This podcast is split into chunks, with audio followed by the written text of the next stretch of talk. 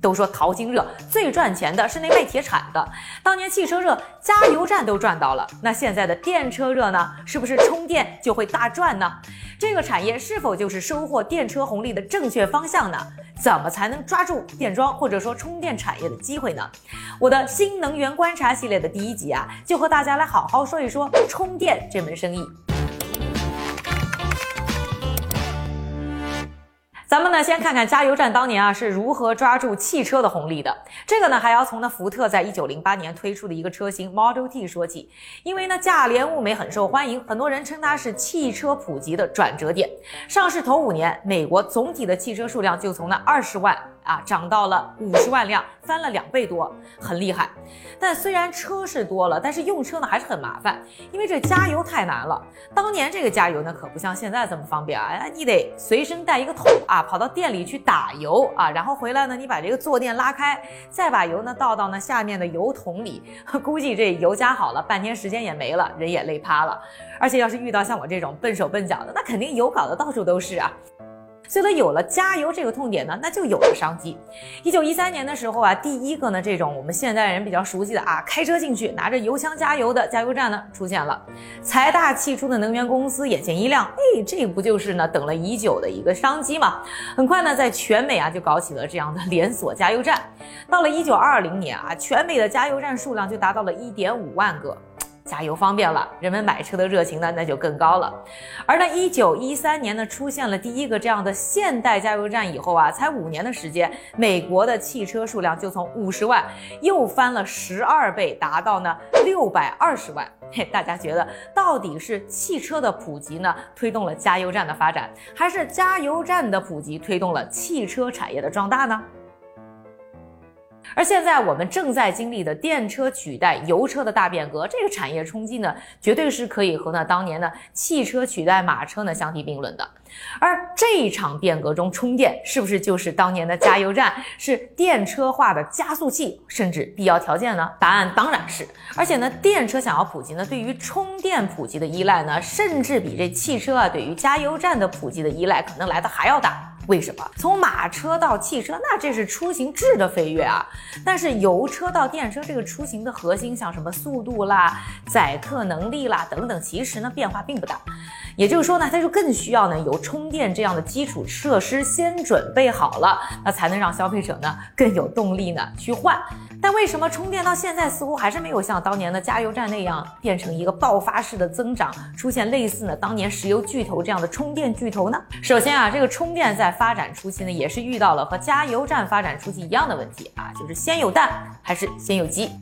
刚才我们说了，这个充电这些的基础设施需要先行，但没有一定的电车基础的情况之下，这个你去搞这些电桩肯定是赚不到钱的。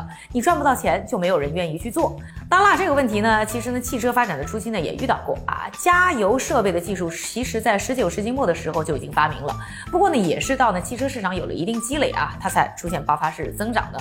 而今天的电车市场啊，已经呢不再是起步阶段了。我们就说去年吧，这个全全球纯电车的销售呢就达到了四百六十万辆。这个我们还完全没有计算什么油电混合这些车的数量啊，但是似乎呢充电还是没有呢形成一个大生意的规模的感觉，那又是为什么呢？问题的关键呢就是充电和加油啊有一个本质的区别，你这加油只能去加油站，汽油可不是哪里都有的，但是充电啊是哪儿有电你都可以充，比如说有加充，这分散了的需求就造成了充电站很难成为规模化的生意。加充呢有几大好处，一个呢就是充电的价格更便宜，充电站采购的都是什么工业啦或者商用电，哎，在国内呢一般呢比家用电啊要贵个两三倍，在美国呢情况复杂一点，不过呢高峰期基本呢商用电呢还是更贵，比如说纽约高峰期用电啊商用电的这个电费呢是家用的一点五到两倍，再加上其他什么各种乱七八糟的成本，最后消费者拿到的价格一般呢是加充的两到五倍。有人甚至算过一笔账啊，说完全依靠呢充电站充电，这个成本呢比用油车还要贵。另外，对于消费者来说，你在家呢安置了充电桩啥的，已经有了一笔投入，心理上就更有热情的去在家充电。我都已经投资了，我当然更想让我这笔投资呢有价值。第二啊，在家做家充呢不需要排队。你睡一觉，这车电就充好了，不像在充电站，你这排队都是常有的事儿。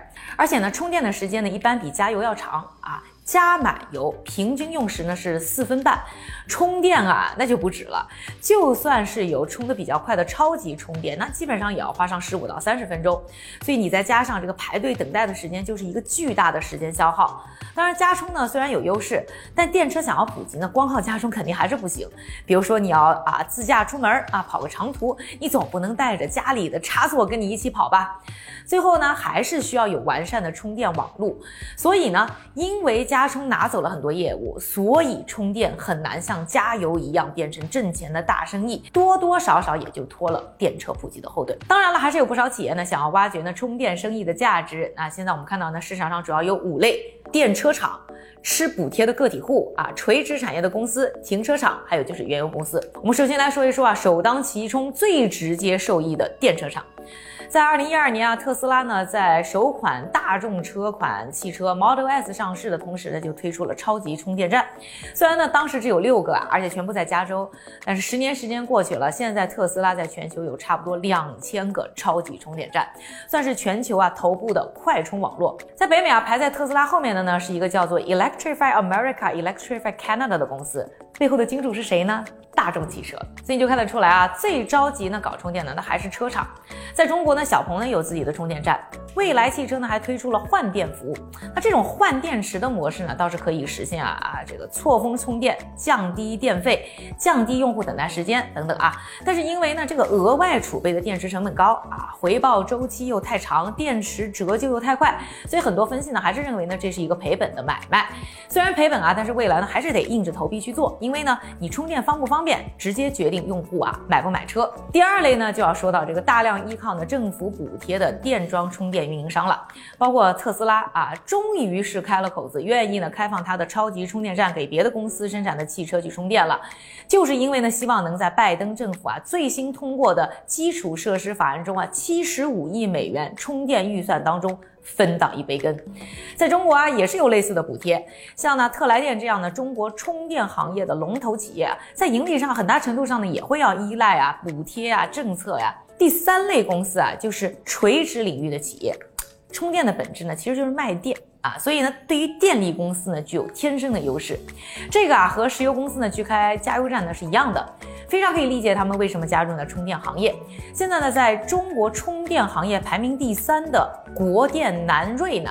他们就是啊，有国家电网做靠山的。另外呢，还有一类呢，垂直领域的企业，就是呢，这个电力设备供应商，在硬件上呢，做一个切口呢，进入这个领域，也是具有他们相关的优势。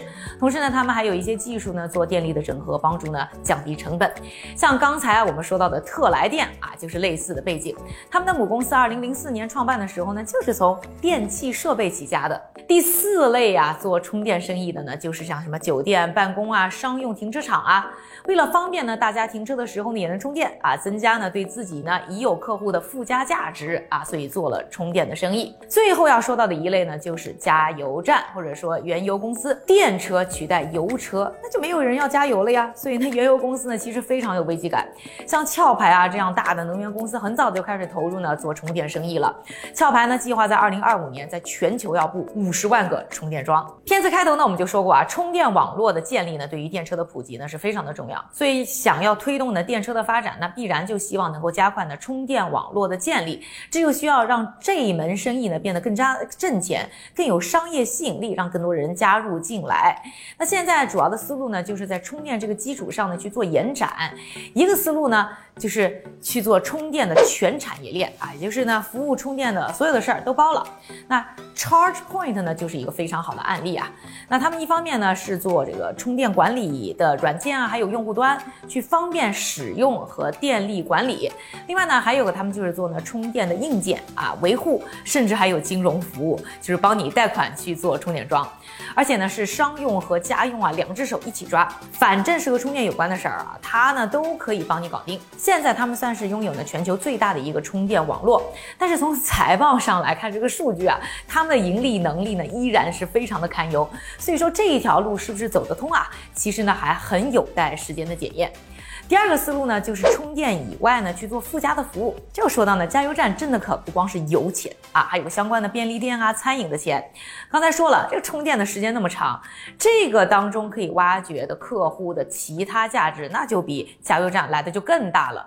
所以复合型的业态应该是未来呢增加充电产业盈利能力的一个重要手段。说了这么多，不知道呢各位觉得充电这门生意到底如何？你们觉得充电这门生意怎么可以越来越挣钱呢？